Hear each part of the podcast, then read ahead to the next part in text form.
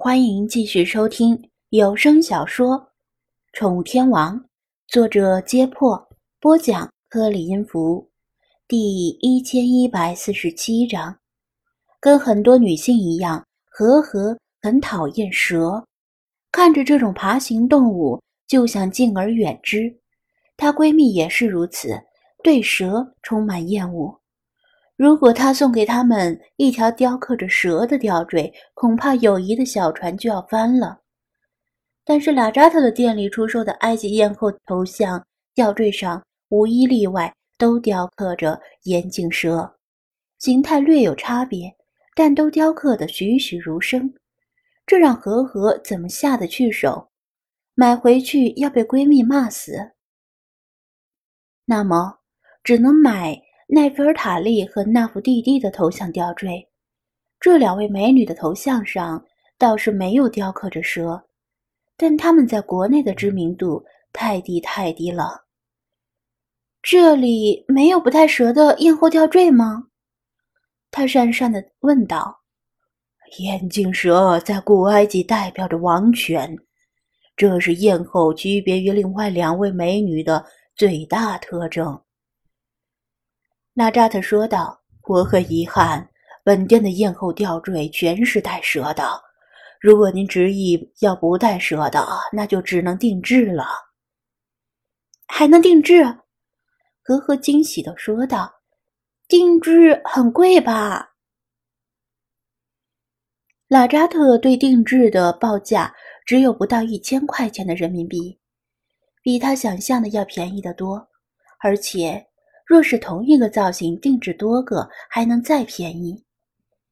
呵呵，默默算了下，同是闺蜜，也要分远近亲疏，跟自己关系最好的闺蜜也就两三个，再加上她自己那份儿，最后邀请定制四个无蛇版的艳后吊坠。拉扎特店铺的货源除了外部进货之外，如果有客人提出定制要求。就由他和儿子克里斯负责打造，已经成为家传手艺。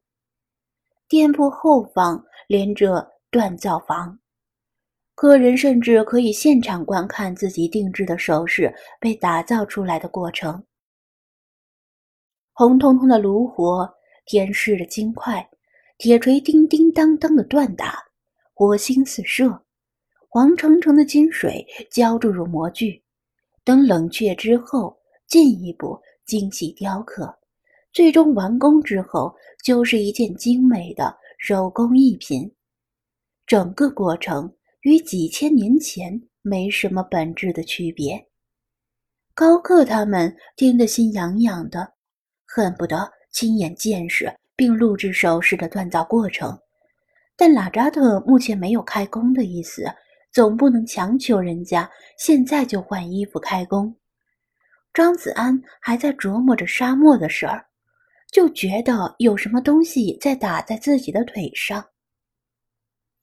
他抬头一看，正好与菲娜对上视线，他的爪子还摆弄着一块缺了角的方糖。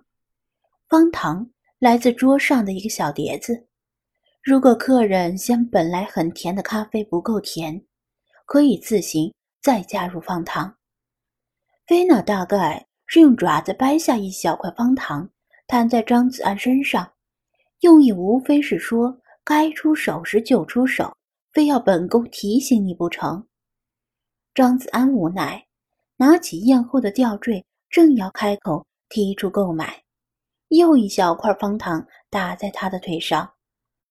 再扭头，他看到菲娜。怒气冲冲的眼神，怎么回事儿？不是要这个吗？愣了一会儿，他才回过味儿来。菲娜想要的也是无蛇版的吊坠，因为蛇毒死了埃及艳后，所以她憎恨蛇。作为下仆，果然要时刻揣摩圣意才行，不然就有掉脑袋的危险。他放下成品吊坠，也跟着和和。定制了一枚无舌版的吊坠，还引起高克他们的起哄，仲霞的询问他是打算送给哪个妹子。说到妹子，张子安想起店员和朋友再三叮嘱的礼物问题，他们居然觉得他太小气，会故意不带礼物，真是小瞧他了。礼物这种东西，最好一视同仁，不要厚此薄彼，否则未免让人心生嫌隙，还可能引起误会，那就麻烦了。张子安也在考虑买几个。罗塞塔石碑、金字塔、图坦卡蒙面具、三大美女头像等吊坠当做礼物，但总觉得这样的礼物缺少独特性。这个时候，拉扎特又继续说道：“除了著名文物仿制品和著名人物头像之外，另一类很受游客欢迎的首饰，就是古埃及特色的护身符。其实。”埃及艳后的头像吊坠就有一定的辟邪之效，可以当护身符使用。他介绍道：“你们可能认为埃及人不怕毒蛇，所以才把眼镜蛇雕刻在头像的王冠上。其实并非如此，没有谁比埃及人更了解毒蛇的可怕。我们也怕毒蛇，但埃及的习惯是以毒攻毒，越是怕蛇。”就越要把蛇像带在身上，以此趋吉避凶。众人恍然，之前确实以为埃及人不怕蛇，其实埃及人跟中国人一样怕蛇。但无论拉扎特怎么解释，大家还是不想买成品版的艳后头像吊坠，请他介绍真正的护身符。拉扎特又拿出几样首饰。比如推着太阳前进的屎壳郎吊坠和戒指，比如法蒂玛之手吊坠和戒指，都是很受游客欢迎的护身符。女性一般佩戴吊坠，而男性一般佩戴戒指。屎壳郎在古埃及是太阳神的化身，代表着不朽与正义。但这东西就算再辟邪。在中国也不适合当礼物，就算自己佩戴，也会引来异样的目光。而法蒂玛之手这个首饰的宗教意义太强，是宗教里的辟邪护身符，对于无神论占主流的中国社会不太适用。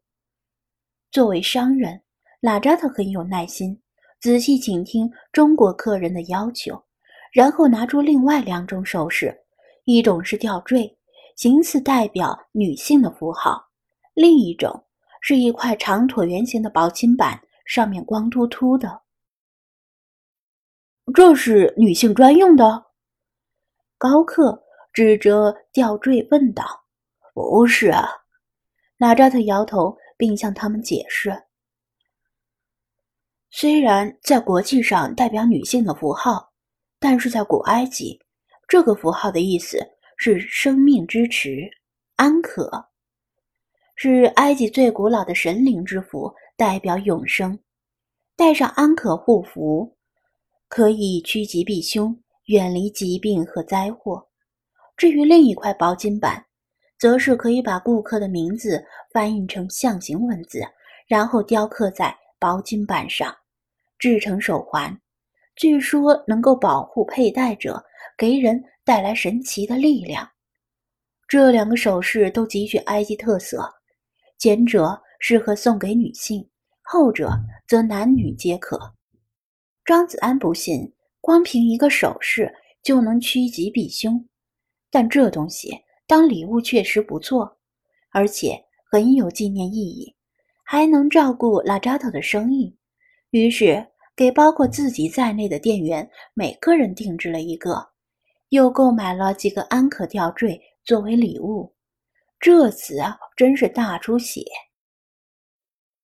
魏康教授听说他们遭遇意外情况，急得不行，打来电话催促他们回去。张子安他们只得留下联系方式，等打造好首饰之后再回来取。